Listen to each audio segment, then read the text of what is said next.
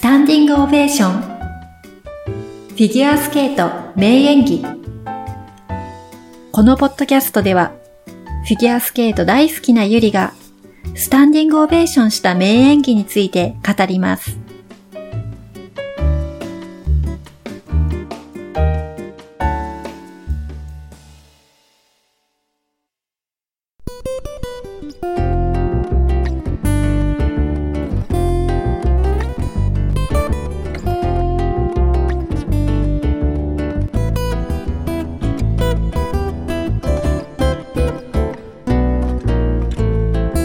皆さんこんにちは、ゆりです。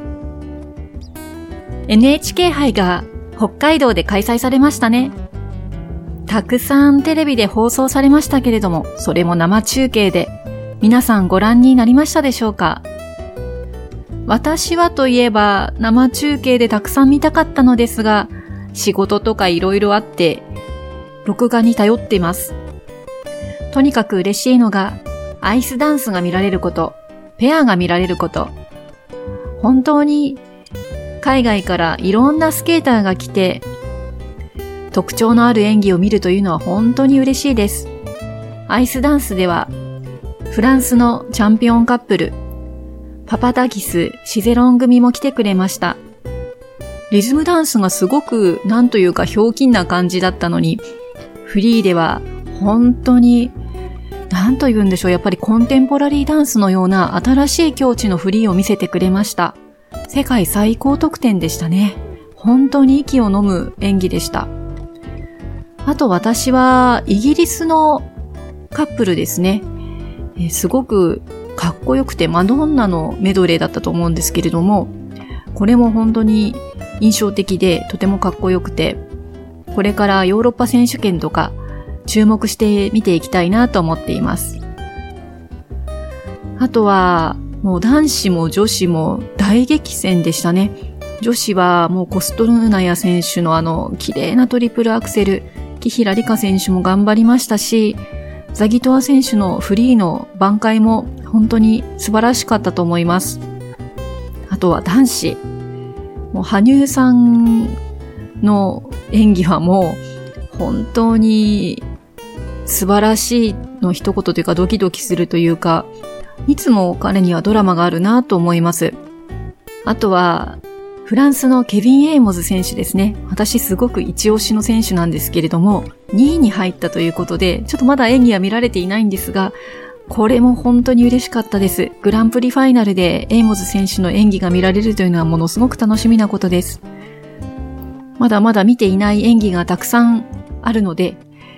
これからまた来週にかけてじっくり見たいと思います。さて、今回の名演技は、え、ペアの方にしたいと思っています。今回 NHK 杯で日本の三浦陸さんと木原隆一さんのカップルが出場しました。木原さんといえばもともとシングルスケーターで、とてもこう端正なスケーティングをする方で、エキシビションでは宇宙戦艦ヤマトのコスチュームで出てきたのはすっごくかっこよかったんですよね。まあ、そんな木原さんが、以前、高橋成美さんとペアを組むということで、ペア転校というのは非常に驚きだったんですけれども、27歳になった今でもまだペアで滑ってくださってるっていうのがものすごく素晴らしいことだなと思っています。今日はこの木原さんの NHK 杯でのペアの演技を取り上げてみたいと思います。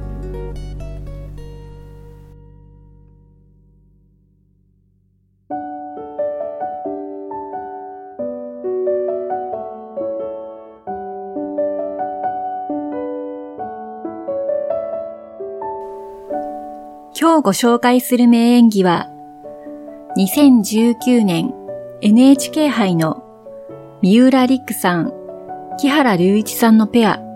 Fix You コールドプレイの曲ですね。このフリーの演技をご紹介したいと思います。なんと結成まだ3ヶ月のペアでしたけれども、とても感動的な演技で NHK 杯の会場を沸かせました。木原隆一さんといえば、もともと先ほどもお話しした通り、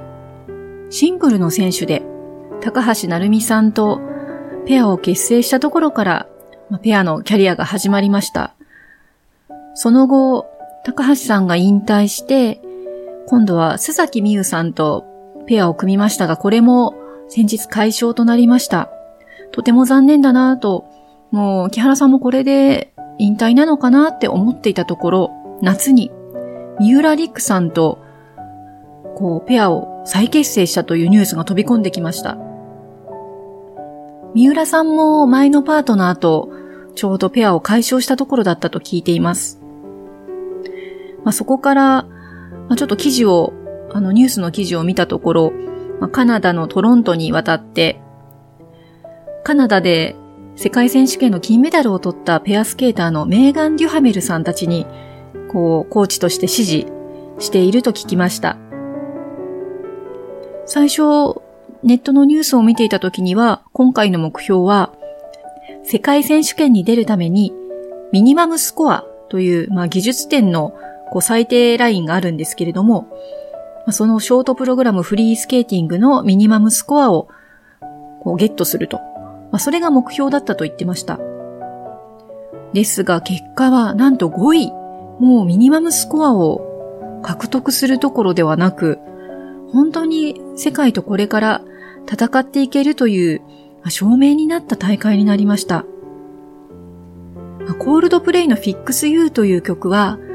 以前アイスダンスで、えー、確か渋谷兄弟が演じた曲なんですよね。とても感動的で、本当に心に迫る曲です。もうこれが始まった時にちょっとやっぱりこう胸をわしづかみにされるんですけれども、最初のトリプルツイスト。こう男性が女性を上に投げて、そこで女性がくるくるっと回転するんですよね。これがトリプルで、それも高さがあって、とても綺麗でした。本当にこれを見た瞬間に、あ、このペアはかなり素晴らしいレベルに到達してるんだなっていうことが分かりました。そして、サイドバイサイド、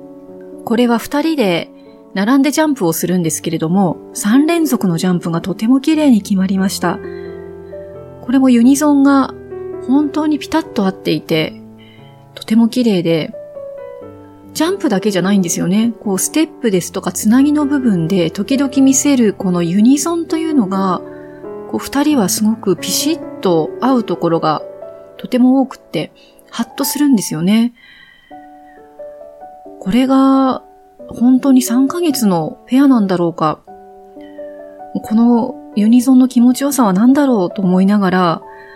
もう、本当に釘付けになって見ていました。そして何よりも、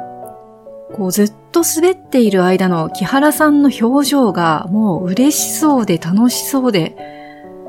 こんなに笑顔を見られるのっていうのは私初めてじゃないかなと思いました。でも、とにかく胸は静かみだったのが、あの、デススパイラルの時ですね。あの、女性の、あの、手を握って、片方握って、まあ、女性はもう、あの、横倒しになってこう、円を描いていくんですけども、男性はこの真ん中でそれを支えて、こう、くるくる回っていくんですけども、あの、デススパイラルで、こう、支えている時の木原さんの表情ですね。この表情がものすごく良くて、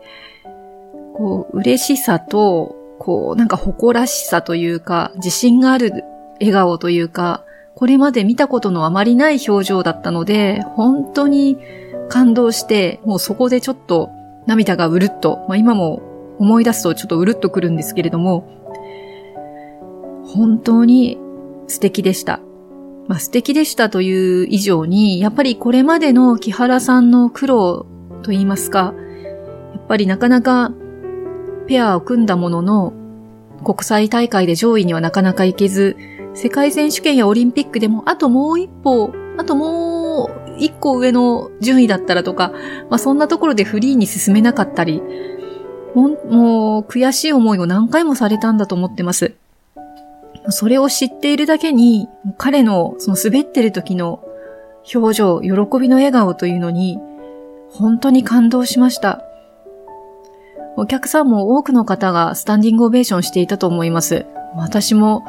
家の中でスタンディングオベーションしていました。特にこの NHK 杯という国際大会、日本で行われた国際大会で、このような素晴らしい演技ができたというのは、お二人にとっても自信になったと思います。これから、まあ、全日本選手権があって、また四大陸選手権があって、最終的に世界選手権ということになると思うんですけれども、出場できるかというのはこれからなんですかね。でも、まだ3ヶ月ですから、結成して。どんどんどんどんブラッシュアップされて、素晴らしいペアに育っていくのかなと思います。もうペアというのはなかなか日本でもまだ馴染みが少ないとは思うんですけれども、相手のスケーターさんとの相性、あとはコーチ、まあ、そういったものにものすごく左右されるのかなと思いました。木原さんがずっといろいろ格闘していた今までの日々が報われたというのも嬉しいですけども、こう、コーチや、もう、あの、相手のスケーターの方、三浦陸さんですね。いい出会いをしたんだなと思うと、これもまた、本当に嬉しいことです。これからの二人の演技をとても楽しみにしています。またこの演技は NHK 杯のサイトで、えー、見られますので、ぜひ皆さん見てみてください。とても感動です。